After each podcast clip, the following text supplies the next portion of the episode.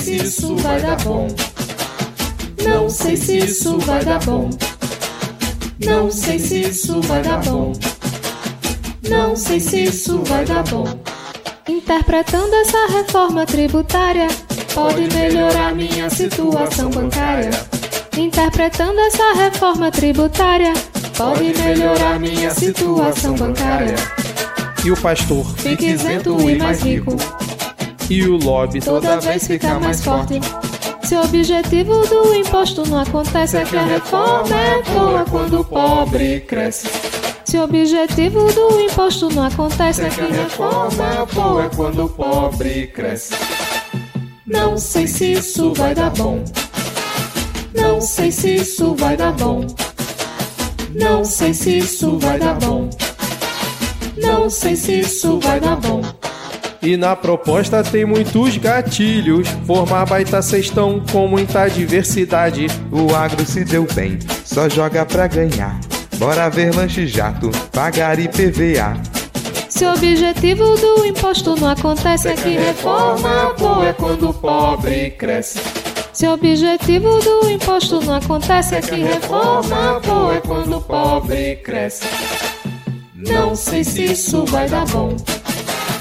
Não sei se isso vai dar bom. Não sei se isso vai dar bom. Não sei se isso vai dar bom. Não sei se vai dar bom. Não sei se vai dar bom.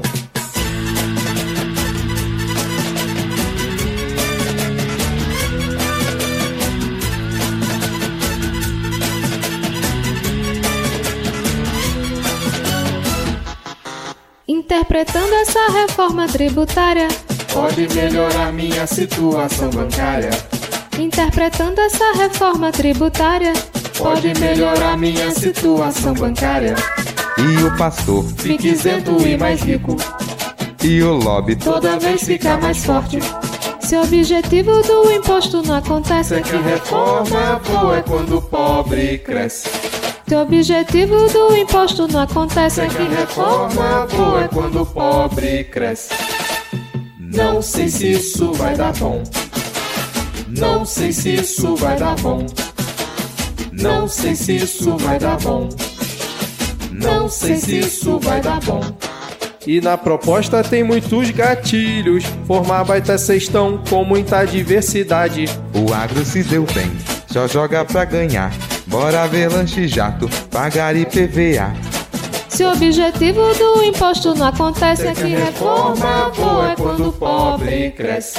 se o objetivo do imposto não acontece, é que Reforma boa é quando o pobre cresce. Não sei se isso vai dar bom. Não sei se isso vai dar bom. Não sei se isso vai dar bom. Não sei se isso vai dar bom. Não sei se isso vai dar bom. Não sei se isso vai dar bom. Não sei se isso vai dar bom. Não sei se isso vai dar bom.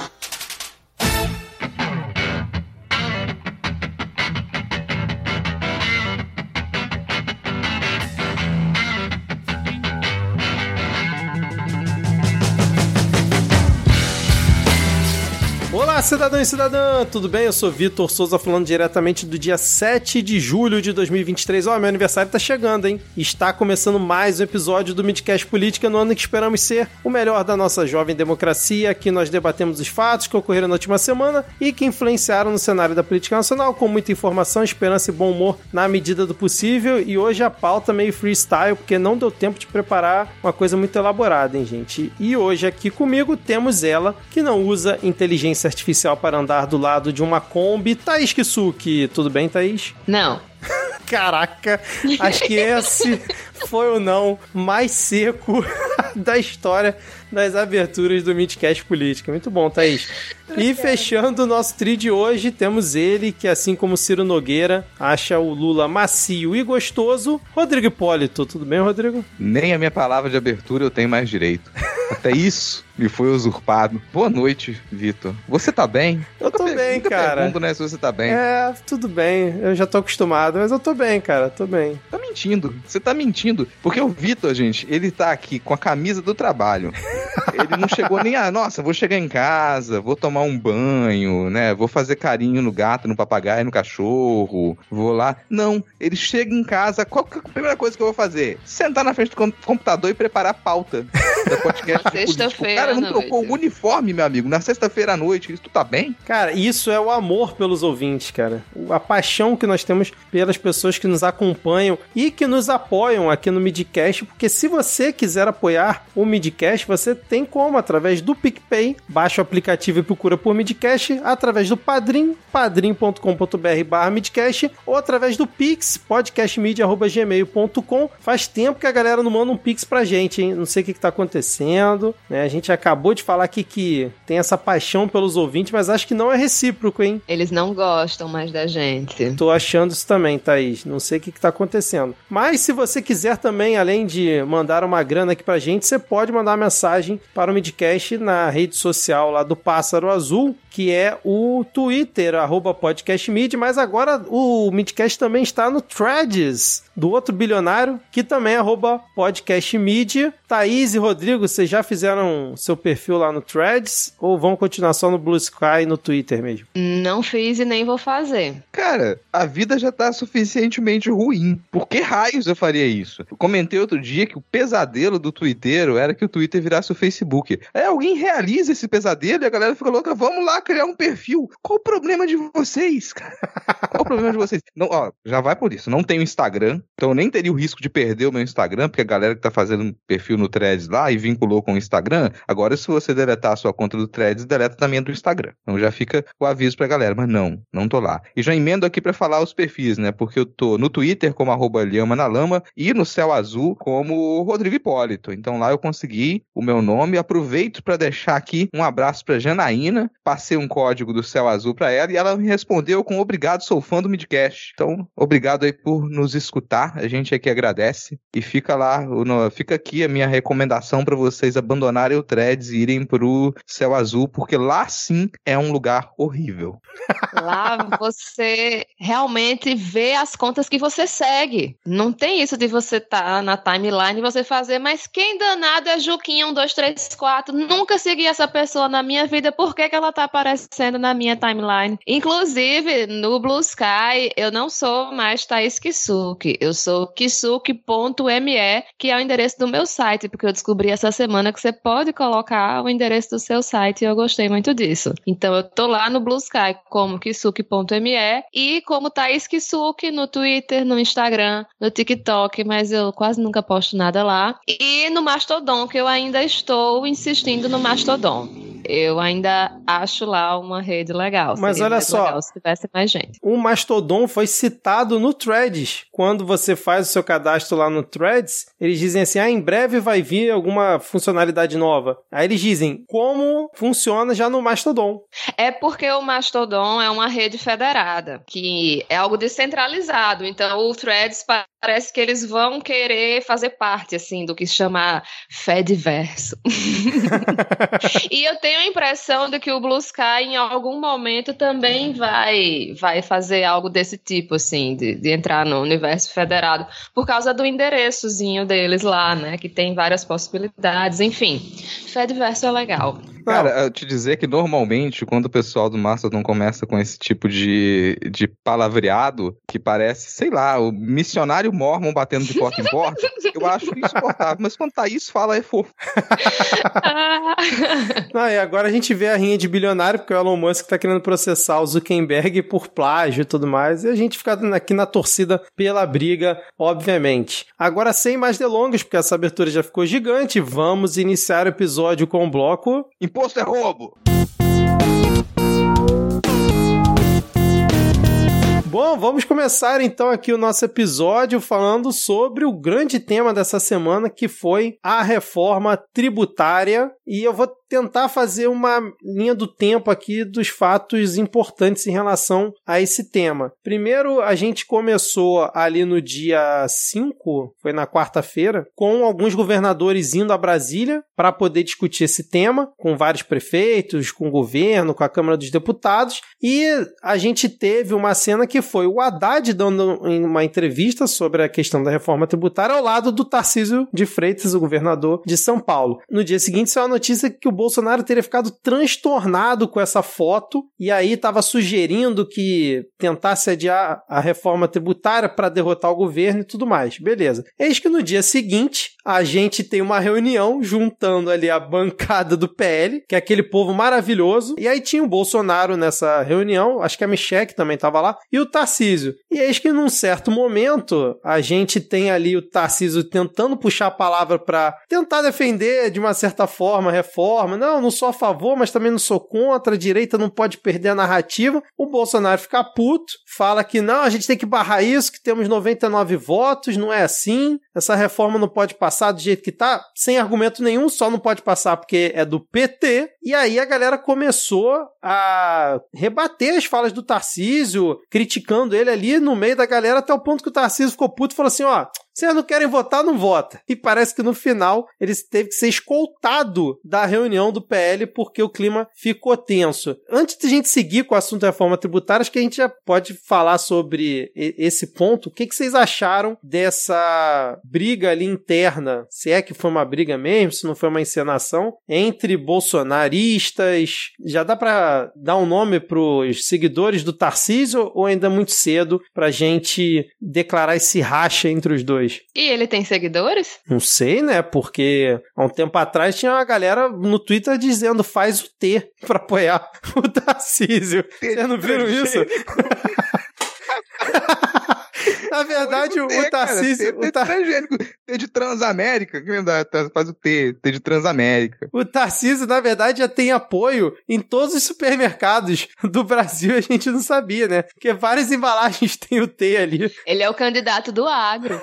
Olha aí, cara. Olha aí, sério. Gente, marketing do Tarcísio tá perdendo oportunidade. Usa o T do transgênico. Mas, cara, primeiro que essa coisa de Bolsonaro ficou transtornado quando? que o desgraçado não estava transtornado. A gente ele vive transtornado, vive transtornado, se arrasta, vive não, né? Que tá cada vez menor, cada vez mais desestruturado ali. Mas uma coisa que a gente falou no episódio passado, né, para puxar esse fio, a gente discutiu sobre quem herdaria os votos, o capital eleitoral da extrema direita, que ele tá com o Bolsonaro, mas não tem como ficar com ele porque ele vai continuar inelegível, talvez no futuro próximo seja preso. Então ele na política vai se acabar, mas ele ainda é um cabo eleitoral. E a gente comentou que entre Tarcísio e Zema, talvez tivesse mais chance do Zema, porque o Tarcísio ele é visto de outra maneira, sempre tentou se fazer de um político mais sério, apesar de não ser, sempre foi tratado pela mídia como uma pessoa técnica, como alguém capaz de trabalhar, conquistar resultados e tudo mais. Então ele em algum momento ia encontrar esse conflito e encontrou. Enquanto isso, o Zema tá lá para se filiar ao PL. Então eu acho muito provável que o Tarcísio ele desista de conquistar esse capital eleitoral do Bolsonaro, tá na extrema direita, e ele tente se conformar ali mais próximo do centrão que lhe parece parece algo mais seguro e talvez faça sentido. Eu acho que para a carreira política dele vai fazer mais sentido ele se conformar dentro do centrão e conseguindo ou não se alçar a uma candidatura de presidente no, no próximo pleito, ele ainda teria chance de se manter como governador de repente, porque São Paulo é esse lixo, então ele pode se manter como governador, se reeleger, ou de repente tentar um Senado, porque se ele tentar um Senado ele ganha, isso é certo. Se ele tentar um Senado ele vai, e aí tem oito anos de Senado para ele. Então eu imagino que ele está mais com essa perspectiva do que de tentar se fincar dentro do bolsonarismo, com a possibilidade muito grande de perder uma próxima eleição para presidente, e aí ficar sem cargo, ficar sem o cargo de governador e tendo perdido a presidência. E só antes da Thaís comentar, aproveitando o gancho, o Zema essa semana, foi até a Thaís que trouxe isso lá no grupo, ele deu a seguinte declaração: Sul e Sudeste têm condição de levar adiante um bom projeto Brasil, diz Zema, sobre 2026. Ali, ó, completando aqui a, a fala dele. Eu tenho dito que nós, governadores do Sul e do Sudeste, agora temos trabalhado unidos e representamos mais de 55% dos brasileiros. E, se possível, nós queremos nos unir em torno de um nome para as eleições de 2026. É, eu, eu não vou nem comentar essa fala do Zema, né? Porque ele não merece que a minha voz comente essa, essas besteiras aí que ele falou. Ele, enfim, tá querendo ganhar o, a simpatia do povo que odeia a gente aqui do Nordeste, né? Porque quando ele fala sul-sudeste, na verdade, ele é um jeito dele falar mal do Nordeste sem falar, né? Essa coisa do Tarcísio é, é, muito, é muito capciosa a posição dele, né? Porque ele, por um lado, tem que, que fazer pelo Estado dele, né? E, e assim, aparentemente as coisas não estão indo muito bem, né? Ele não, não tá conseguindo fazer nada que, que se diga, não, olha, ele fez isso daqui bom. E justamente uma das pautas mais importantes do bolsonarismo é a questão da segurança pública e o estado de São Paulo não tá indo muito bem nessa questão, né? O Zema, vendo essa oportunidade, se aproxima do PL, até porque o, o Partido Mofo tá em franca decadência, tá perdendo cada vez mais espaço e perdendo cada vez mais políticos, nem o Amoedo quer ser mais do novo. Essa forma, assim, dele se aproximar de alguma forma do bolsonarismo. E o, eu acho que o, o Zema, é, ele é um pouco aquele clichê do, do mineiro, né? Que fica assim, meio quietinho, vai chegando aos poucos para tentar ir, ir, ir arrumando. É, no caso dele, provavelmente. Conseguir ir chegando, conseguindo espaço, né? O, o Zema já, já tá reeleito, então, assim, ele não, não tem mais a possibilidade de, de se candidatar novamente para o governo de Minas, né? Então, ele tá focando, de fato, na presidência. E o Tarcísio, ele tem essas duas opções, né? Ao mesmo tempo em que ele tenta conseguir o voto bolsonarista, ele também não quer se queimar totalmente, se tornando o, o puro suco do bolsonarismo, né? Porque ele pode ter essa, essa possibilidade, né, de, de ter um segundo mandato como governador. Vê aí o que aconteceu com o último governador do, do, de São Paulo, né, que foi com muita sede ao pote e ficou sem nada. A sorte dele é que ele já era rico, deixou de lado esse negócio de política e, e voltou a explorar os, os empregados dele. É, e aí tem até uma reportagem aqui no R7, que aí a gente fica meio né, com o pé atrás, dizendo que bolsonaristas veem chance de encurralar Tarcísio e Bolsonaro agora atua como bombeiro. É, chega a ser uma piada que o Bolsonaro. É, isso aí é o verdadeiro boi bombeiro, né? pois é. Bolsonaro atuando como bombeiro de alguma coisa. Por exemplo, tiveram declarações como a do Ricardo Salles, essa pessoa que o Rodrigo adora, que falou o seguinte sobre o Tarcísio: ó, se tem um lugar do Brasil que hoje não tem um governo de direita, é o governo de São Paulo. Não venha colocar faixa de representante da direita, porque não é. Chega, acabou essa brincadeira. E realmente, né, ele não é representante da direita, ele é representante da extrema direita, junto com os bolsonaristas. A direita é outra coisa, como a gente já falou várias vezes aqui. E até o Gil Diniz, que é um deputado estadual ligado ao Bananinha, disse o seguinte: ó, Tarcísio fez publicamente o que ele faz há sete meses aqui em São Paulo: ceder para adversários e bater a porta nos aliados de primeira hora. Vai ser bonito essa briga. A gente novamente aqui fica na torcida pela briga, mas a partir do momento que o Tarcísio está sendo incensado e elogiado pela Globo News por esse movimento de tentar se descolar do bolsonarismo, acho que já é o suficiente para o Bolsonaro ficar puto. E eu acho que vai tentar fritar ele nos próximos meses aí o quanto puder, principalmente se ele continuar sendo a favor das pautas econômicas, né, que teoricamente são do governo Lula, porque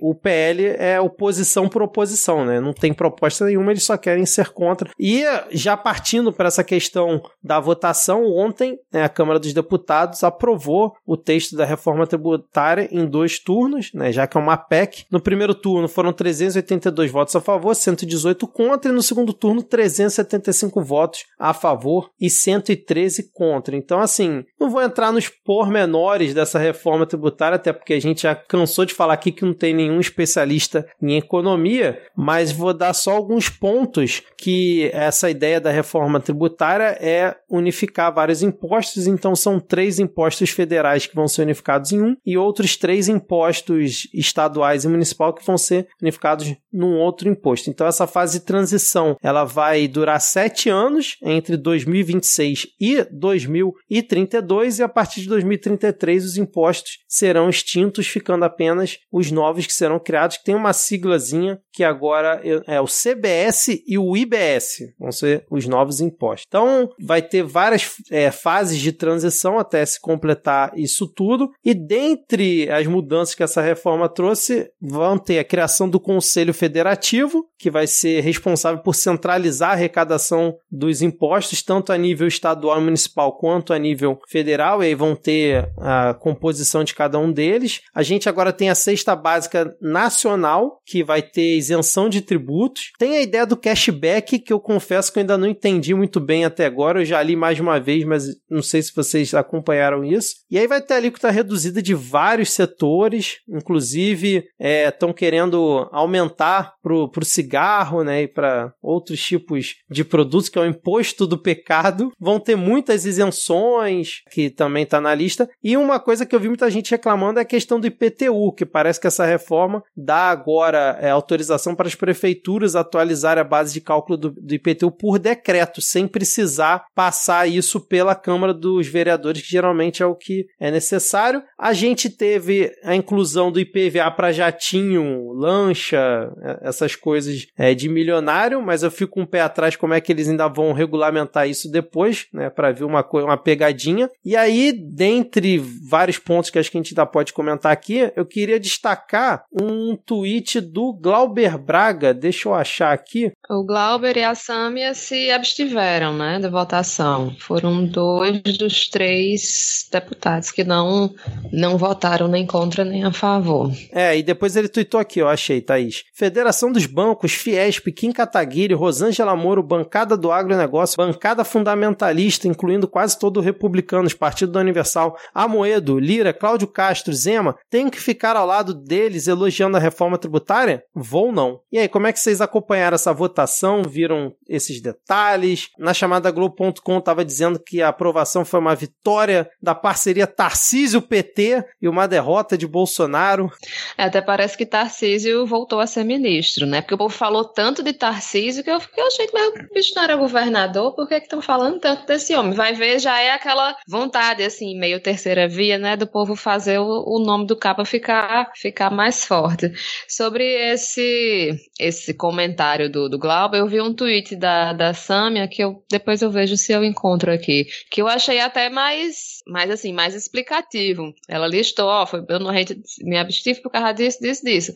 Porque, sinceramente, eu geralmente gosto muito dos posicionamentos do Glauber Braga, mas essa fala específica aí não difere muito do que o PL falou, né? Eu não vou votar porque essa galera que eu não gosto tá apoiando. Então, eu acho que não é por aí. Claro que, que, que a gente fica, assim, meio desconfiada, né, de uma reforma que o povo tá gostando tanto. A pessoa fica assim, acho que tem alguma coisa errada, acho que eu vou me dar mal. Mas, enfim, querendo ou não, é um negócio que tá aí há 30 anos para sair, né? E parece que dessa vez vai sair. Então, assim, não, não, não apesar de ter coisas é, muito boas, tipo a taxação, né? De é, impostos que, que carros pagavam e jatos, jatinhos particulares não pagavam, por exemplo, não vai ter mais isso, né? A, a taxação de, de, de heranças também progressiva.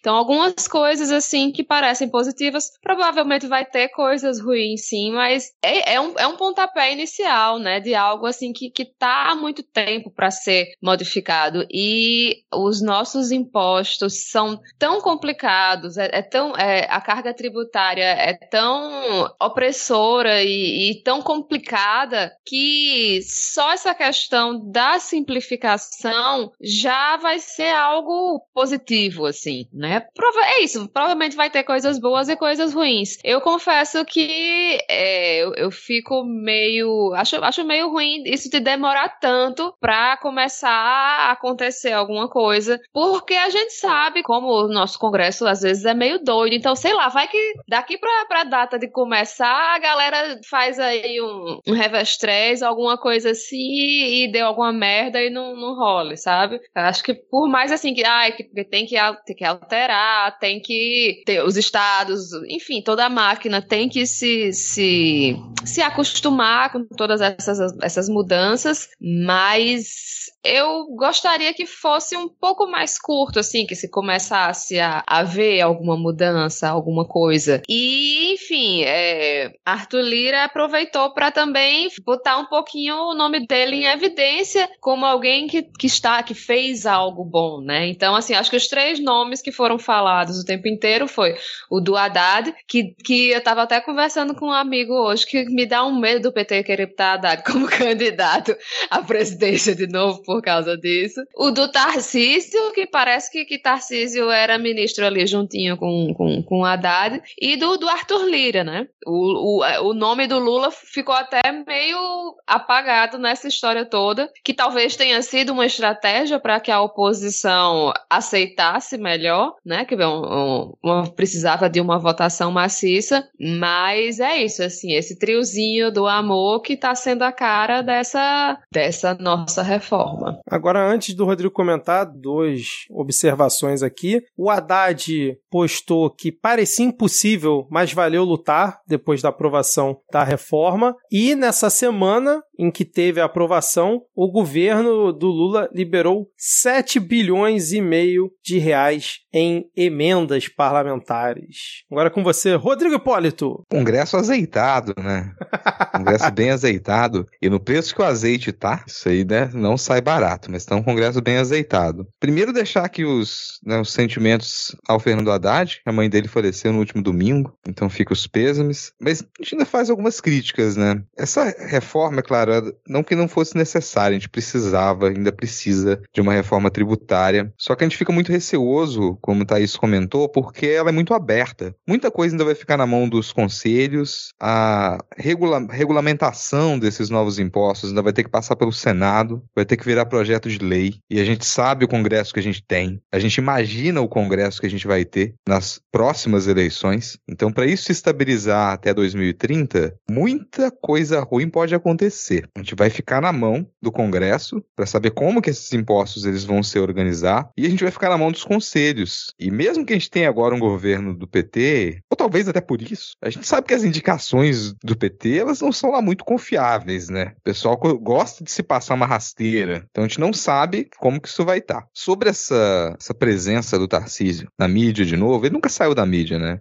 Eu quero pedir para vocês um pouco de empatia. Acho que a gente precisa de empatia, porque imagina, gente, o sofrimento dos editores da Globo News. A última vez que a Globo News teve um Clark Kent foi com a Aécio. Foi com a Aécio. A Globo News adora um político de direita para falar isso aqui é o racional, é aqui que esse aqui é o caminho, essa é a solução. Eu tava lá, e esse Clark Kent virou pinguim, né? Pois é, o nariz ali combina muito. Mas ela teve esse problema, probleminha com a Aécio, apoiou a Aécio e o Aécio deu ruim. Aí depois o que, que sobrou pra Globo News apoiar na, na direita? Serra? Acabou, né? Serra sumiu, se aposentou inclusive. O Alckmin, aí a última aposta, o último político de nome que a Globo News apoiou da direita foi o Alckmin. E o Alckmin virou vice do Lula. Então você imagina que situação triste, né? Que sofrimento dos editores da Globo News de estar há tanto tempo sem ter um político de direita para poder apoiar. Porque nas últimas eleições, nos últimos 4, 5 anos, não tinha político de direita para apoiar. Não tinha como apoiar o, o Bolsonaro, eles não apoiaram. Não apoiaram, não apoiaram. Tentaram normalizar até o último minuto. A gente não esquece disso. A Globo News tentou normalizar o Bolsonaro até o último minuto. Em algum momento eles desistiram e liberaram os jornalistas para fazer o seu trabalho. Então, sim, a Globo News cons conseguiu ser bastante crítica ao Bolsonaro, mas ao mesmo tempo em que sempre procuraram, dentre os ministros do Bolsonaro, alguém que pudesse ocupar esse espaço que um dia foi do Aécio. E eles muito cedo elegeram o Tarcísio. A Globo News pintou o Tarcísio desde que ele era ministro como o ministro que conseguia resultados, como o ministro que ele não se envolvia em polêmicas, como ministro que ele não referendava as falas absurdas do Bolsonaro. Até quando o Tarcísio começou a circular nas motocicletas do Bolsonaro, eles deixavam isso por baixo. Comentavam de tudo, de todo mundo que estava na motocicleta, mas não falava do Tarcísio. Apoiaram o Tarcísio, de certo modo, para governador do estado. Então não me surpreende que, que se mantenha o Tarcísio como a cara dessa, desse descontentamento dos governadores e governadoras com o primeiro plano da reforma da presidência e continua continua. Teve um movimento intenso dos governadores para poder determinar algumas coisas, porque no fim das contas a primeira proposta para a reforma, ela é, ficava aquém para os estados. Como é que vai se organizar? Como é que vai ser a regulamentação desses impostos para os estados não perderem financeiramente? Então teve alguns ganhos. E aí a presença não só do Tarcísio, mas de diversos outros governadores em Brasília para fazer essa pressão, resultou em alguns ajustes na reforma para que os estados não perdessem tanto valor. Ainda assim, alguns eles continuam revoltados. É o caso aqui do Espírito Santo,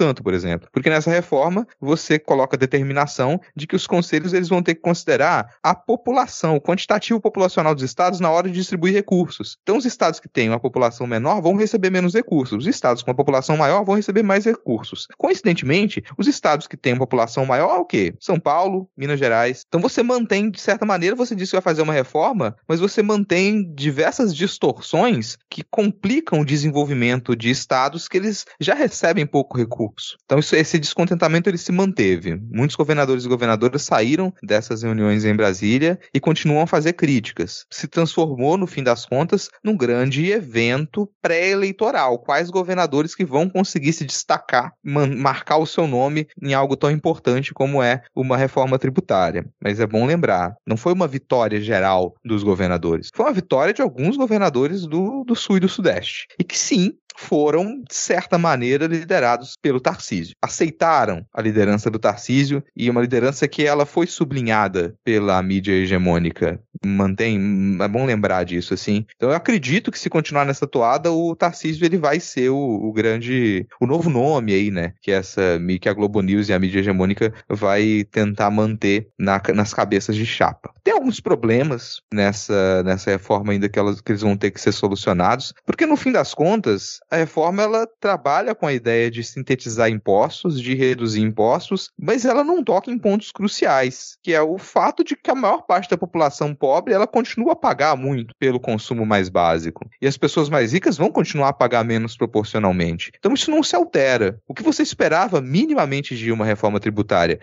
Num governo de esquerda, tudo bem que isso aí está sendo trabalhado há décadas, mas num governo de esquerda é que a gente tivesse uma pressão maior para a gente poder equilibrar essa balança. Ter a grande massa da população contribuindo com a maior parte dos impostos que sustentam a máquina pública, que sustentam a organização pública, e a, os ricos, os super ricos do Brasil contribuindo minimamente e continuando a lucrar, cara, não vai ser IPVA em cima de jatinho e de lancha que vai resolver a situação. Então, assim, isso chega a ser um pouco ofensivo, honestamente. Porque a gente olha ali, opa, maneiro, vai taxar a lancha. Colega, isso não vai resolver porra nenhuma. Eu quero que a lancha seja taxada, mas eu queria que fosse mexido estruturalmente em como que esses impostos são cobrados, e aí tem alguns pontos que eles podem até ser considerados positivos. Mas vamos ver como isso vai, isso vai dar. Taxação zero em cima de itens da cesta básica. Mas que itens são esses da cesta básica? Sabe? Que itens é, são esses? É... Porque se o pessoal considera, desculpa só enterrar aqui, se o pessoal considera que para a cesta básica é só arroz, feijão e macarrão, temos um problema. Como é que vai ser? Vai zerar? É claro que não vai ser zerar completamente impostos. Não existe, não vai zerar completamente impostos. Você zera alguns tipos de impostos, você diminui algumas alíquotas, mas quais produtos são esses? Como é que a gente vai repensar? Como é que a gente vai repensar a cesta básica? Tem uma piada que a Jair me fez no Twitter, mas que não é piada. Desodorante tá na cesta básica, cara. Então você pensa, quando o pessoal fala, ah, vai zerar a alíquota para cesta básica, pensa em arroz, feijão e macarrão. Mas você tem que pensar em coisas que são muito, que são básicas, para que a pessoa mantenha o mínimo de dignidade. E que normalmente elas são desconsideradas. E aí não é uma, uma, uma quantidade pequena de produtos. A gente tem que repensar o que, que é essa cesta básica e como que isso, como, como vai ser o valor final isso para isso parte da população que mal tem dinheiro para comprar essa cesta básica. Essas básicas já chega cortando mais da metade, 70%, às vezes 80% do valor da renda mensal de famílias. Então é uma reforma muito aberta que dependendo de como que o nosso Congresso ele tiver azeitado, dependendo do tipo de articulação que for feita, eu estou falando articulação que de modo irônico, porque a articulação nos últimos tempos tem sido abaixar a cabeça no pau do Lira. É isso que é articulação no governo do PT, né? Que é o que tem sido feito. E aí, ó, vale, desculpa me estender, Vitor. A gente vai tratar disso talvez um pouquinho na sequência, mas a votação da reforma tributária, ela não foi trabalhada como uma vitória do governo. Para quem fica segue os perfis perfis do governo e tá ali torcendo pelo governo e tá afim de cantar todo o tipo de acontecimento que o governo defendeu como uma vitória para a população, pode parecer que isso foi transmitido como uma vitória do governo, mas isso foi pintado, reproduzido, transmitido como uma vitória do Arthur Lira. É o Arthur Lira sendo muito bem sucedido em refazer a sua imagem, que ela sofreu desgaste três semanas atrás, que ele deu uma série de entrevistas e foi só se desgastando. E nessa semana, com a votação da reforma tributária,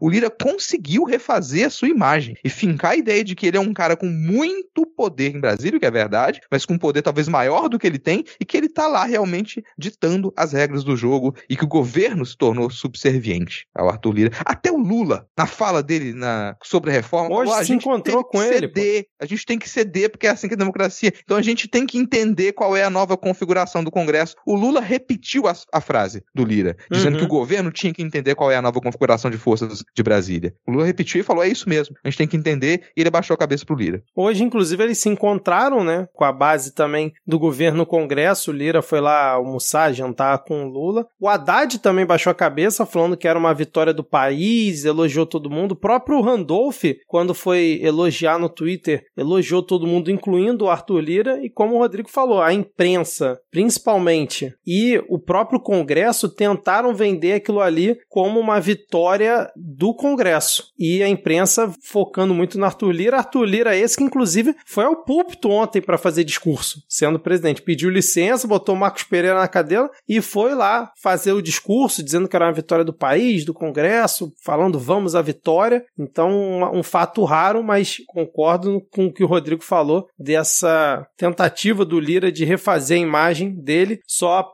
abrir um parênteses aqui em relação ao Arthur Lira, antes de eu comentar o que eu estava querendo comentar antes, né, que o Gilmar Mendes suspendeu aquela investigação em cima do Arthur Lira, naquele esquema de compra de equipamentos de robótica, porque agora, como a, a investigação né, atinge o Arthur Lira, eles não podem mais avançar na, na investigação e aí remeteram para o Supremo Tribunal Federal o, o caso e aí sabe-se lá quando que vai ter um andamento esse esse caso do Arthur Lira que agora mais um né que, que fica estacionado. Agora o que eu ia comentar naquela hora o Rodrigo sobre a questão da cesta básica nacional porque essa ideia da cesta básica nacional foi justamente uma negociação com a bancada ruralista que a gente sabe quais são os interesses dela. A ideia é que depois tem uma lei complementar criando essa cesta básica para definir justamente os itens que vão compor a cesta então, assim, como que o governo vai conseguir negociar depois o que vai entrar ou não nessa cesta básica através da lei complementar? É um problema que a gente provavelmente vai ter para o futuro. E aí eles conseguiram botar essa alíquota zero para os itens, mas ao mesmo tempo eles botaram que produtos hortícolas, frutas e ovos também terão alíquota zero, o que mais ou menos é redundante, já que devem estar dentro dessa cesta básica nacional. Então, vai saber lá o que a bancada do agro vai querer negociar em relação a isso no futuro. Né? Diga lá, Thaís. É, aproveitando aí o que você está falando, vou ler aqui o tweet da Samia que ela fez. É, inclui na ACF isenção tributária para empresas ligadas a igrejas, agrotóxicos, maquinário e importação do agro, cria alíquotas diferenciadas para bancos, enfraquece a Seguridade Social. A isenção da cesta básica e o cashback só sairão numa lei complementar. Eis a justificativa. É, muito bem lembrado essa questão da, das é, igrejas, porque isso é uma notícia aqui no Globo que a reforma tributária amplia a isenção de impostos para entidades religiosas e beneficia empresas ligadas à igreja. Então teve ali um, justamente uma negociação com a bancada evangélica para poder permitir é, essa votação da reforma tributária. E aí agora qualquer organização que seja ligada às igrejas não pagam tributos também. Imagina a felicidade que Silas Malafaia, que critica o PT, critica o Lula, critica tudo nas suas redes sociais, eu acompanho, ele é, ele é um, uma das pessoas que eu acompanho lá da extrema direita, não vê ele criticar a reforma tributária em nenhum momento. Pois então assim, é, por isso que, exato, por isso que gostaram tanto dessa reforma. Agora imagina como vai ser bom para lavar dinheiro. Agora, só rapidinho, é, em relação às emendas parlamentares que foram é, liberadas, foram 2 bilhões na terça-feira e 5 bilhões quarta-feira. Teve um levantamento levantamento aqui do José Roberto de Toledo no UOL, mostrando quais foram as principais bancadas, né, os principais partidos que foram agraciados com essa liberação de verba sem ser da base governista. E aí nós temos em primeiro lugar PL com 699 milhões, PP com 660 milhões e PSD com 611 milhões. Lembrando que a gente fala partido, gente, a gente está falando dos deputados ligados a esses partidos, já que a liberação ocorreu principalmente de emendas individuais que já são ligadas aos senadores, deputados, enfim. É sobre essa questão das emendas, né? Só que eles liberaram, né, majoritariamente para oposição essas, essas quantias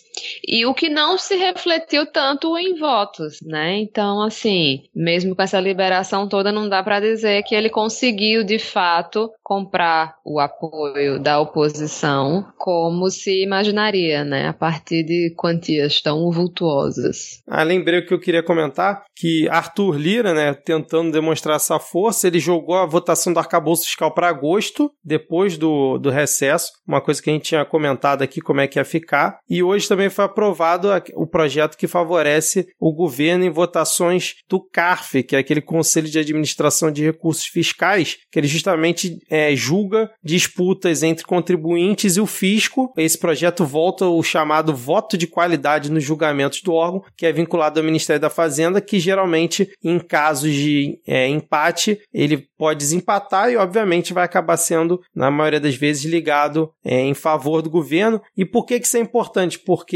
pelas contas lá da equipe do Haddad, o governo está esperando arrecadar 50 bilhões com essas alterações dessas decisões que possam favorecer o governo. Então, esse é um ponto também importante ligado nessa pauta econômica que Arthur Lira também encabeçou né, e chamou de super semana, que ele ia fazer o possível para aprovar e conseguiu aí aprovar mais uma. Agora, uma outra coisa que eu senti falta, não sei o que vocês acham, não sei se vocês querem comentar, foi a Tebet. Ela sumiu nesse assunto da reforma tributária, né? Ela que vira e mexe está ali do lado do Haddad por ser ministra do Planejamento, que é um nome que a imprensa gosta de botar para cima, ela ficou sumida ali. Não vi comentar o nome de Simone Tebet nessa história toda. Mais alguma coisa ou podemos seguir? Pode seguir. Então vamos lá. O que devemos falar sobre André Valadão após mais um absurdo cometido por esse sujeito? Deixa eu medir as palavras aqui do processo, né? Vai que tem alguém ouvindo. Para quem não sabe, o André Valadão é aquele pastor, dá para chamar de pastor? É pastor, né? Ligado àquela igreja Lagoinha do Leste. Tem que chamar de pastor. tem que chamar tem de pastor. Tem que chamar de pastor. É. E aí, durante uma fala dele lá nos Estados Unidos, no, no último domingo, ele falou que se pudesse, abre aspas, Deus mataria e começava tudo de novo, se referindo à comunidade LGBTQIA+, e em seguida afirmou aos fiéis que agora estava com eles e que eles deveriam ir para cima e fazer, vamos dizer assim, o trabalho do que nas palavras dele Deus faria se pudesse, né, fazer esse reset e começar tudo de novo. Segundo ele, agora está com vocês, se dirigindo aos fiéis. Cheirou, obviamente, uma repercussão gigante, essa fala criminosa desse sujeito. É, o Ministério Público Federal instaurou um, um procedimento para apurar os fatos. O ministro Dino diz, disse que ele vai responder perante as leis e tudo mais. A Erika Hilton apresentou uma representação contra ele, mas eu queria saber o que, que vocês têm a dizer sobre mais esse absurdo. Alguns bolsonaristas, inclusive, defenderam, dizendo que, olha aí, ó, perseguição religiosa, o cara não pode nem mais falar nada que já estão perseguindo o coitado. É, mas assim, ele tá fazendo por isso. Ele e diversos outros pastores, eles fizeram campanha na última eleição, defendendo o Bolsonaro e contra o PT, com a ideia estapafúrdia de que, ao ser eleito, o PT promoveria uma perseguição religiosa contra evangélicos. E a gente acabou de falar aqui que o acordo que o PT fez com a bancada evangélica. Não teve governo que protegeu mais os evangélicos, que deu mais incentivo para as igrejas do que os governos petistas. Então não tem o menor, não tem o menor cabimento. Mas é o tipo de conspiração sem nexo com a realidade que esse tipo de extremista religioso promove, dentre muitas outras, dentre muitas outras. Então também não me surpreende que a base bolsonarista venha defender, porque aí, aí não tem Tem a parte da estratégia que é, ele vai fazer isso para poder receber as sanções legais, para poder ser processado, que está preso, a gente está torcendo por isso, e ao ser preso por cometer um crime, vai alimentar o discurso de que está sofrendo uma perseguição religiosa. Existe essa parte. E tem a parte de que é isso que ele realmente defende. E é isso que esses extremistas religiosos, esses pastores realmente defendem. E é isso que a base bolsonarista de extrema direita defende: a morte das minorias, a morte da comunidade LGBT LGBTQIA+. Então essa parte não é estratégia, isso é literal. Eles não só defendem, como eles trabalham para matar minorias. A comunidade LGBT está constantemente em risco. As pessoas trans estão morrendo agora, estão sendo assassinadas agora no Brasil. Então isso é uma coisa prática, não é um discurso de púlpito, não é só uma estratégia. Existe a parte da estratégia midiática e que alimenta mais essa claque fervorosa, mas é uma coisa real, é uma coisa que acontece no dia a dia. Então as minorias minorias elas estão sofrendo e estão morrendo, e esse discurso representa parte dessa morte e alguma coisa é o que eles defendem. Não há muito o que se interpretar com relação a isso. Agora, isso significa que a gente tem que parar e pensar duas vezes e falar: opa, quer dizer que se a gente for lá e processar e esse cara terminar preso, a gente vai estar tá seguindo a narrativa dele e eles vão poder falar que é perseguição religiosa? Foda-se! O cara subiu no púlpito e ele está defendendo publicamente a morte de pessoas. Isso não é porque ele fez, nossa, ele é famoso e fez isso agora nos Estados Unidos. Isso é cotidiano em muitas igrejas. É cotidiano. Todos os dias, em cultos espalhados pelo país, pastores e pastoras defendem a morte de pessoas trans, defende a morte de pessoas gays, defende a morte de pessoas lésbicas, bis. Defende, cara. Isso é falado com todas as palavras, todos os dias, em cultos pelo país. Então a gente vai fazer o quê? Falar, não, a gente não vai poder processar essas pessoas e querer que a lei seja cumprida. A gente tem que deixar que eles continuem a fazer esse discurso, porque se a gente se manifestar, eles vão usar a nossa manifestação para dizer que a gente está fazendo perseguição religiosa. Qual o teu problema? Qual o teu problema, cara? As pessoas elas estão morrendo na rua, elas estão sendo assassinadas, elas estão sendo perseguidas. E não é de hoje. E aí a gente vai, por conta de uma possibilidade, por conta de alimentar ou não um discurso que. Ah, isso aí é fazer o jogo deles. Isso aí é cair nessa armadilha. É fazer com que a gente fique de mãos atadas. É dizer que a gente não pode fazer nada contra eles, porque senão a gente vai dar razão. A gente tem que se deixar matar, porque se a gente se manifestar, se a gente reagir, a gente vai estar tá dando razão. Opa, o sujeito me manif...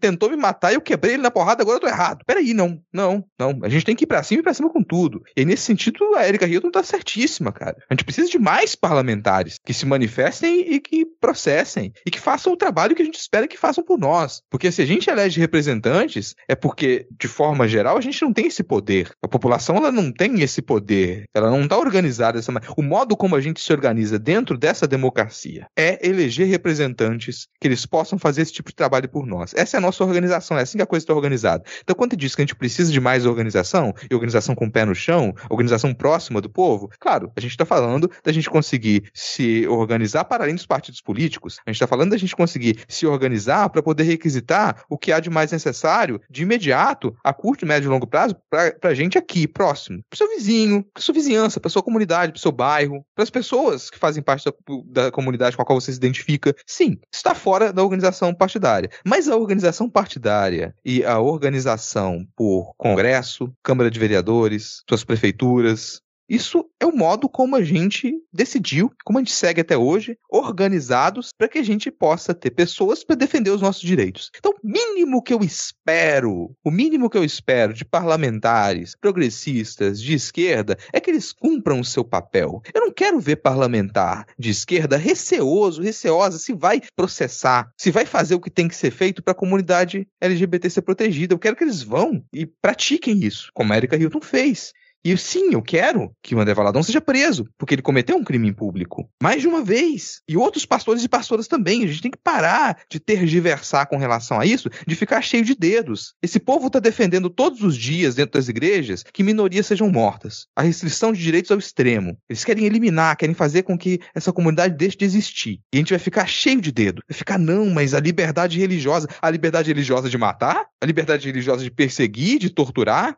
De tirar os direitos humanos, os humanos básicos dessa população? É isso que é a liberdade religiosa? É um grande foda-se para quem acha que a gente vai contribuir com a narrativa deles. E que a gente tenha mais ações, como a ação da Erika Hilton. E tô aqui, cara. E eu vou comemorar. De que André Valadão for preso, eu vou comemorar. Vou comemorar. Porque é, é o tipo de, de pessoa criminosa que ganha voz, e ao ter voz e ter muitos fiéis, muitos seguidores, ao ter um peso social, se utiliza isso para legitimar coisas que, obviamente, são perniciosas, são nojentas e são criminosas. Não é possível que a gente presencie um crime que está na letra da lei, que é crime, e a gente ainda tem que discutir, não, será que ele não está no direito dele de fa falar isso? Será que ele não está no direito dele de dizer isso? Não, cara, isso já foi discutido, bicho. Já foi discutido, já foi determinado, isso é crime, ponto. Crime, ponto. Por que que, porra, não vão discutir se é crime, ponto, quando um cara rouba um celular na rua, e aí não, isso aqui já tá tão descaradamente crime que vou passar no jornal, antes das notícias de esporte, que a população se reuniu e linchou o cara porque ele roubou um celular. Aí aquilo ali é crime. E tá justificado tu linchar o cara porque ele roubou o celular. Tá justificado, passa no jornal. Cotidiano, segunda-feira. Agora, o cara defender publicamente a morte, que as mortes que realmente acontecem, as mortes estão acontecendo agora de pessoas trans, ele lá e defender isso, não. Agora a gente tem que discutir, vamos pensar se pode ou se não pode. Vamos avaliar isso com muito cuidado. Porque a liberdade religiosa. Cara, isso assim, me deixa realmente puto. Eu acho que a gente continua naquele mesmo problema de tratar com complexidade coisas que elas são óbvias e simples. Não, e um outro ponto para fazer reflexão em relação a isso, Rodrigo, é aquela velha história de com quem que você está concordando ao pensar isso. Porque, por exemplo, além da fala criminosa do Valadão, tivemos o Silas Malafaia lançando um vídeo novo e divulgando da seguinte forma: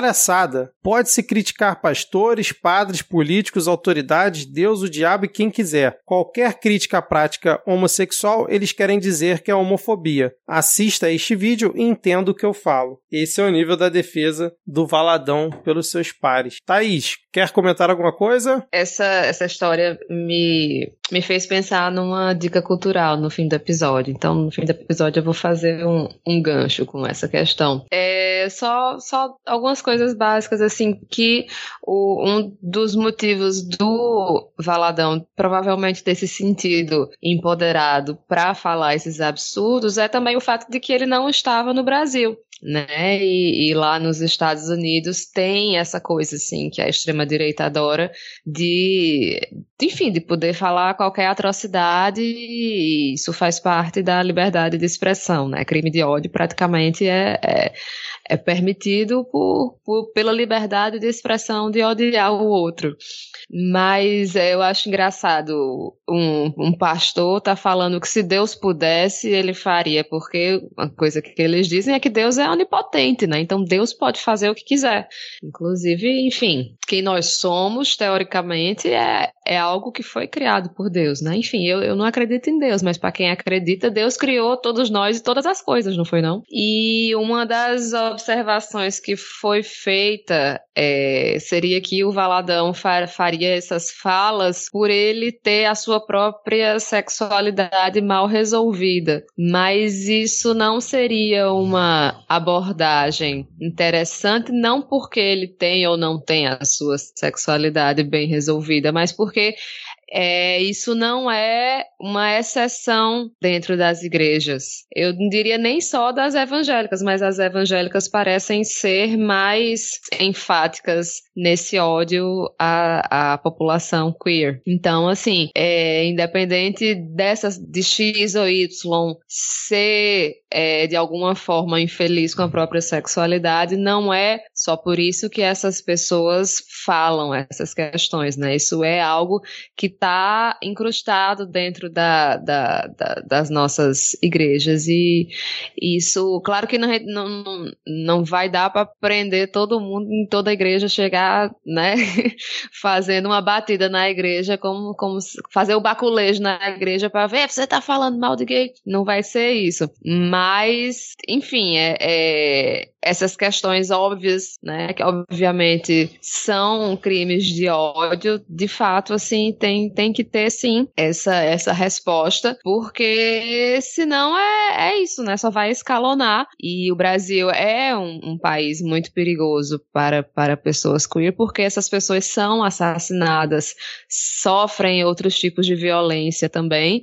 Os governos também têm que, que, que proteger pessoas em situações de, de vulnerabilidade, pessoas que sofrem, que são mortas e que perdem empregos, que são expulsas de casa por causa de crimes de ódio. Infelizmente, essa, essa mentalidade gerada, gestada dentro desses ambientes faz com que, que, que as pessoas se sintam né, empoderadas para cometer esses crimes. Né? Então, eles, esses líderes, eles, eles não podem não ser eles quem, quem puxa o gatilho, quem, quem dá a porrada numa, numa, pessoa LGBT que ia mais, mas são também são corresponsáveis por esses crimes que acontecem. E assim, a gente sabe que pessoas do tipo do André Valadão é difícil sofrer alguma sanção da justiça, principalmente ser preso. A gente vê esses caras falando os maiores absurdos há muito tempo e com muito dinheiro e poder e influência. A gente sabe que é complicado aqui no Brasil e ainda tem o agravante dele estar tá nos Estados Unidos, que aí piora ainda mais a situação. Mas que uma prisão dele seria educativa e exemplar para dar um freio, eu acredito total nisso. Assim como a gente tem como exemplo aí o Xandão, quando mandou prender 2 mil depois do 8 de janeiro, que agora a galera tem medo de ir fazer manifestação e acabar quebrando tudo e ser preso também. Então, assim, seria realmente exemplar. Não entendo do juridiquês e muito menos de acordo de extradição num caso de uma eventual condenação, enfim, um pedido de prisão desse sujeito, mas a gente fica aqui,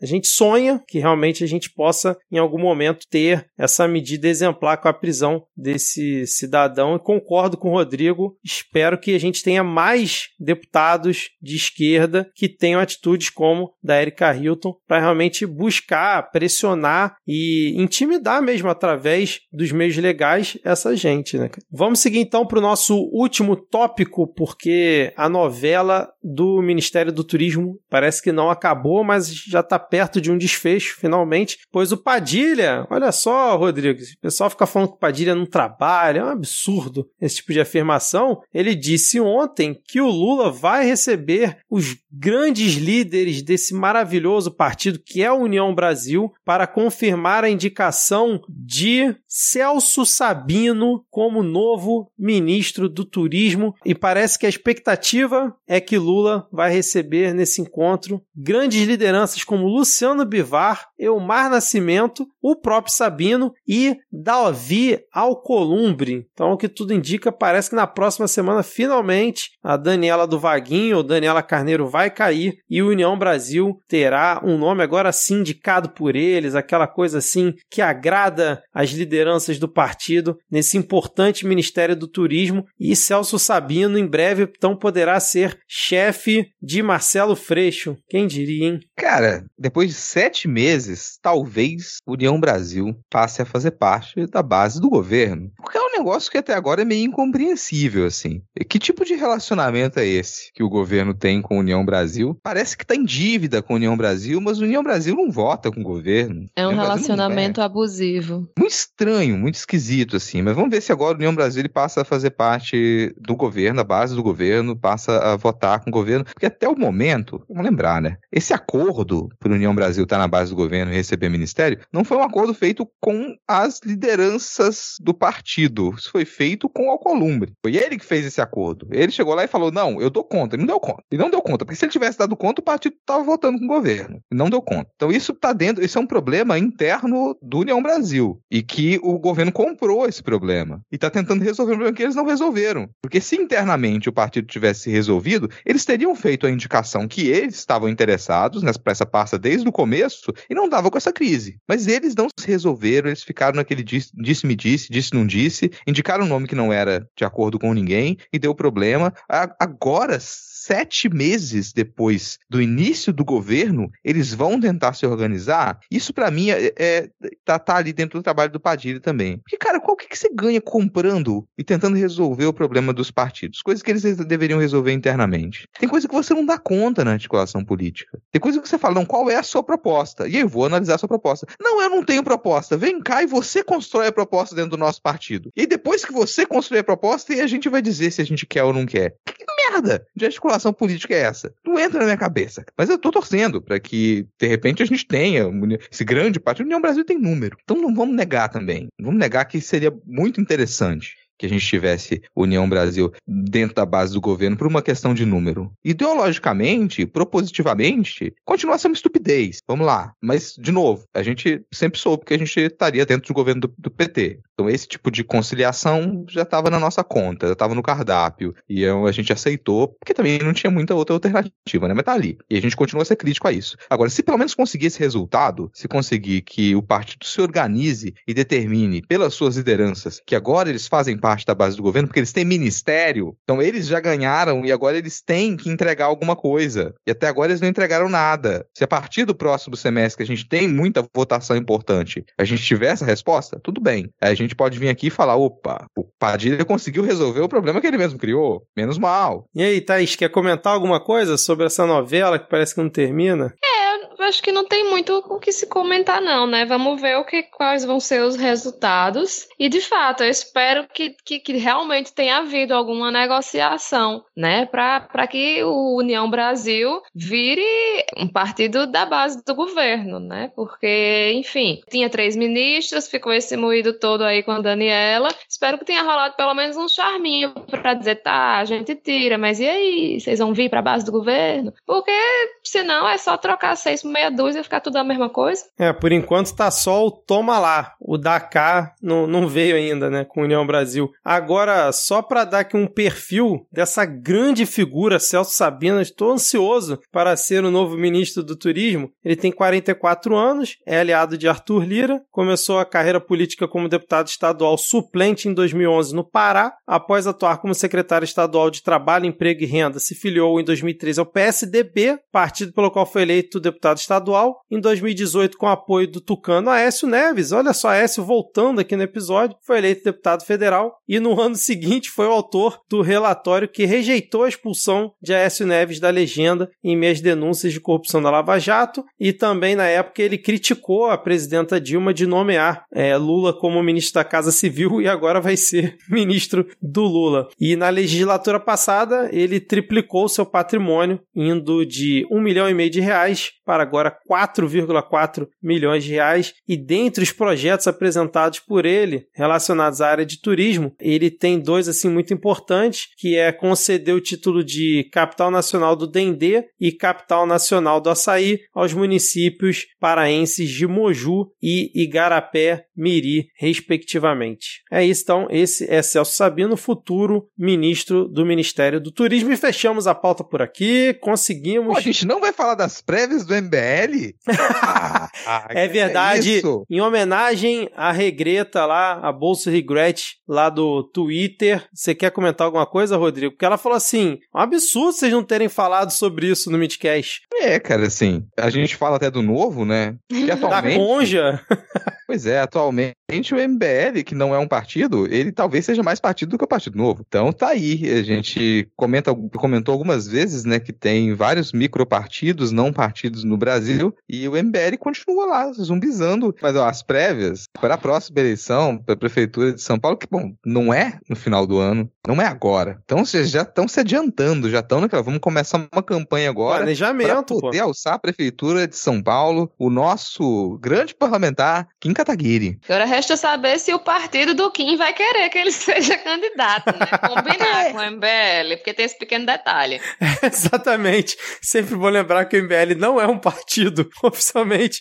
E ele venceu a grande disputa né, ali na votação entre os 9.951 membros né, do MBL. Ele teve 56% dos votos. Ele venceu a disputa contra o deputado estadual Guto Zacarias, que teve 43,9%. 2%, que também é do União Brasil, assim como o Kim Kataguiri. E aí Não, a... Você já respondeu uma pergunta minha, porque eu ia perguntar quem são os outros membros do MBL, além do Kim Kataguiri, né? E Kim Kataguiri, que após a divulgação dos resultados, afirmou que pretende resolver os problemas do centro da capital paulista, como a Cracolândia, que tem registrado aí uma onda de violência. Kim Kataguiri... Ele vai botar todo mundo pra assistir anime. Aí vão deixar de usar crack. Cara, eu acho isso divertidíssimo, esse negócio, porque é tipo, ah, 9 mil e poucos membros, né? É, é igual você, você vai fazer uma prévia num grupo de Facebook.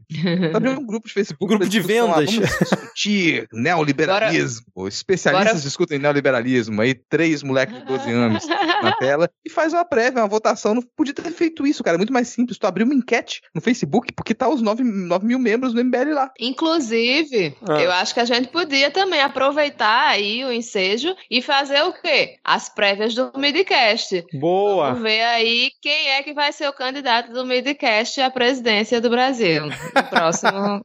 É, porque como a gente, né, tem um representante em cada estado, então a gente realmente tem que lançar uma candidatura nacional logo, pô. Ó, eu já vou me abster, eu fico só aqui como é, presidente do movimento e vou organizar essas eleições, então os demais membros da bancada que quiserem submeter a sua candidatura aqui, vamos fazer então, tendendo Até porque tu tá no Rio de. Janeiro, né? Vamos- É, é bom ficar só na organização organização.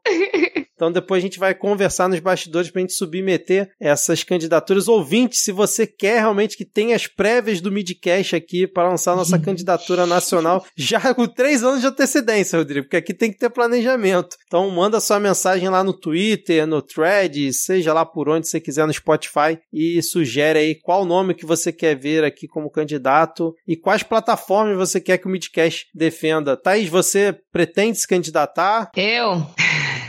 Bora lá, né? Desgraça pouco é bobagem. Tem um povo aí me infernizando. Você aí, candidata. Minha plataforma vai ser ter cuscuz pra todo mundo no café da manhã, entendeu? Porque eu cansei de me hospedar em hotel no Sudeste e não ter um cuscuz no café da manhã pra eu comer. Absurdo. Então, essa é a minha primeira proposta. Cuscuz é muito bom. Rodrigo, você pretende se candidatar? Já sou candidato, cara. Já sou candidato. E aqui o meu mote é cigarro na cesta básica. Porque o projeto de lei para isentar a alíquota na cesta básica ainda não está escrito. Então a gente tem muito trabalho pela frente. Tá achando que o pobre ele vai sobreviver só com arroz, feijão e macarrão? Não, meu amigo. A dignidade humana passa por muitos outros itens de necessidade básica, incluso o cigarro. Então eu quero Meu cigarro Deus. na cesta básica. Meu Deus do céu. Inclusive, Rodrigo, seu slogan já pode, já tá, já até já existe, já tá na boca do povo. Um pouco de droga, um pouco de salada. Meu slogan tá na boca do povo. Olha isso. Nossa. Não, Thaís, assim, se você desistir, já fica pior. Se você desistir da sua candidatura, você já tá na minha base. Porque você vai ser a minha ministra da comunicação. Maravilhoso. Então vamos aguardar aí o desenrolar do, das plenárias do Midcast aqui nos próximos episódios. Ó, só lembrando que o último candidato do MBL à Prefeitura de São Paulo foi o Mamãe Falei. Então, assim, se o Kim Kataguiri trilhar o mesmo caminho, vai, vai dar bom pra caramba. Bom, vamos lá. Tiveram alguns ouvintes aqui que mandaram salves aqui lá no Twitter. O nosso queridíssimo Denis Almeida, aí às vésperas de ser papai, mandou uma foto, cara, da reforma lá do quarto do joelhinho. Tá, tá o caos, mas no final vai ficar tudo bem, Denis, vai dar tudo certo. E aí ele disse que precisa de mais episódios do Midcast para continuar com a reforma. Sinto muito, Denis, a gente gosta muito de você, mas vai continuar só com um por semana mesmo. E Tem boa que ser sorte. muito episódio. É, exatamente, cara. O Jornal Ataque, cara, faz tempo que o Jornal Ataque não aparece. Pediu um salve aí de todos da bancada, em especial, na verdade ele mandou um salve, né, Pra toda a bancada, em especial pro garoto do Quicão. Disse que está com saudade e aí em primeira mão, Rodrigo e Thaís. Diego disse que semana que vem tá de volta. Olha aí, nem a gente estava sabendo Eita. disso. É de volta de onde, né? Porque o Diego viaja mais que o Lula.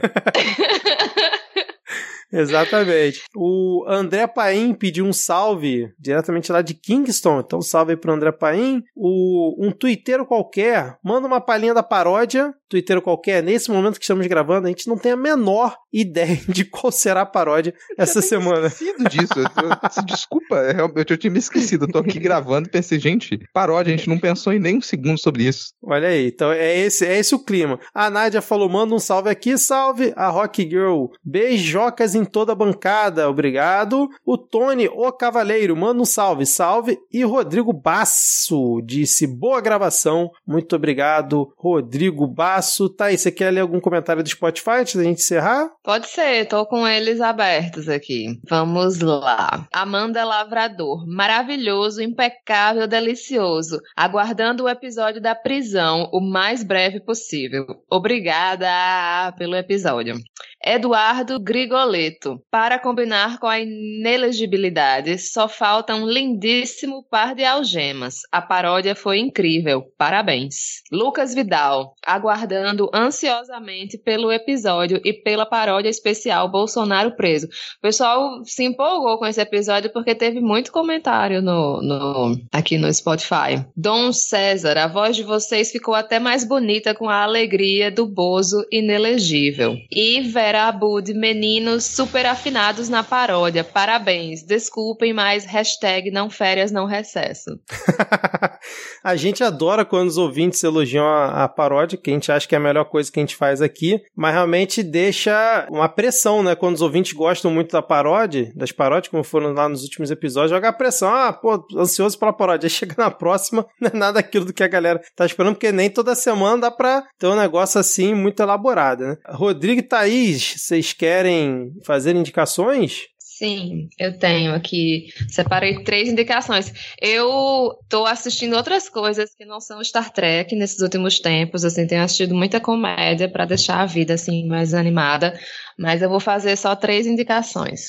A primeira foi a que eu falei ali na hora do Valadão, que é um youtuber comediante que talvez a maioria dos ouvintes já conheçam, porque ele está fazendo sucesso atualmente, que é o Tiago Satinelli que ele comenta basicamente sobre as coisas mais absurdas assim que são ditas principalmente pela direita, pela extrema direita, e ele tem um quadro que é só comentando sobre comentando conteúdos evangélicos. Então ele basicamente fala dos evangélicos como os evangélicos falam das pessoas LGBT. Então os evangélicos odeiam ele e ficam querendo processar ele o tempo inteiro. Mas essa que é a beleza da coisa, porque ele fala exatamente da mesma forma que os evangélicos falam sobre as pessoas queer. Então é muito deliciosa a ironia dessa história. Uma das primeiras séries que eu assisti nessa minha leva de comédias foi uma série espanhola chamada Machos Alfa,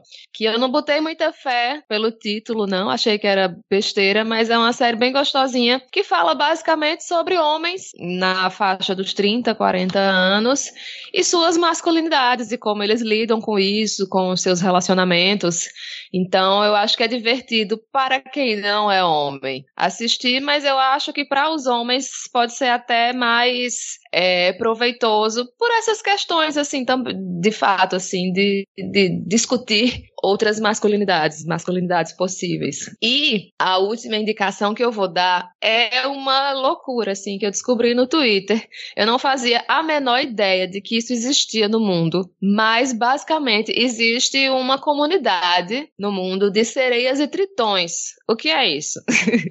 São pessoas que sonham em, em viver, em trabalhar, ou que simplesmente curtem se vestir. É tipo cosplay de sereia, basicamente. Então é sobre essas pessoas que vivem disso, que amam isso, que, que querem fazer isso da vida. Então a série é Sereias e Tritões. E é muito divertido, assim, para mim, que fui uma criança que, que a animação favorita era Pequena Sereia, queria ser uma sereia na infância, hoje em dia não quero. Mas, assim, é divertido não só por ver esse universo, mas você descobrir que existem pessoas com esse tipo de piração. Nossa.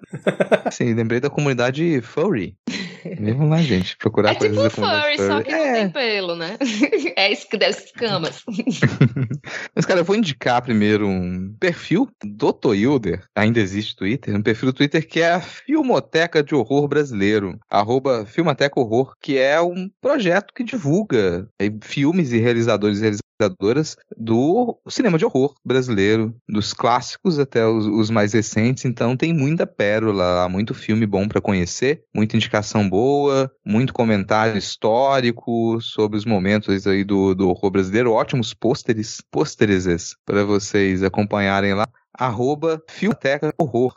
E vou deixar uma indicação também de um canal do YouTube, que é o Passaram Coças Uruguai, que é um canal que ele tem vídeos documentais muito bem organizados para contar a história do Uruguai. Então separa ali às vezes uma década, duas décadas e conta de modo muito didático, interessante, com muito recurso visual de acervo da, das televisões locais, das redes de televisão local, para a gente conhecer um pouco aí da história do Paisito, né? Lá no sul da América Latina, um canal interessante. São as minhas duas indicações dessa semana. É, eu só tenho assistido coisas que não agregam tanta coisa, né? Tipo, casamento às cegas, sacanagem de novo. Mas eu queria indicar a série O Poder e a Lei. É uma sériezinha bem, bem legal, né? Que mostra ali um advogado que é o Mickey Haller, lá em Los Angeles, né? Ele voltando a atuar depois que acontece lá um assassinato e tal. Então são 10 episódios, passa rapidinho. Lançou recentemente agora a parte 1 da segunda temporada. Isso me irrita no Netflix ficar lançando parte 1, parte 2, parte 3 de uma temporada. Enfim, mas essa série é baseada nos best-sellers de Michael Michael Connelly, né, que era um escritor norte-americano. Então fica aqui a minha recomendação para quem curte esse tipo de série, né, investigativa, de tribunal e tal, é, é bem bacana. Fechou então, gente? Mais uma semana? Tipo, é, ah. Antes de sair da gravação, eu tive um pensamento aleatório, não tem nada a ver com o que você estava falando. Verdade, porque eu abri o Twitter e apareceu um negócio para mim, eu pensei que hum. a reforma tributária, ela vai trabalhar com mais isenção para igrejas, né? Sim. Agora, Swifters, fãs da Taylor Swift. Vocês já imaginaram se vocês abrem a igreja da Taylor Swift no Brasil? E quer dizer que todos os shows da Taylor Swift vão passar a ser eventos religiosos. E como eventos religiosos, não vão pagar imposto. Então todos os ingressos da Taylor Swift vão ficar mais baratos. Principalmente se a empresa que trouxer o evento for uma empresa ligada a uma igreja. Também tem isenção de tributo. Olha isso, cara. Oportunidade. Fica aqui a reflexão. E com essa reflexão maravilhosa, encerramos mais um episódio. Obrigado, ouvinte, por ter nos aturado mais essa semana. E obrigado, Rodrigo e Thaís, por nesse momento, 11 e 17 da noite de uma sexta-feira, estarmos juntos aqui apreciando esse Brasil e gravando mais esse belo episódio. Bom final de semana e até a próxima. Tchau, tchau. Valeu, falou.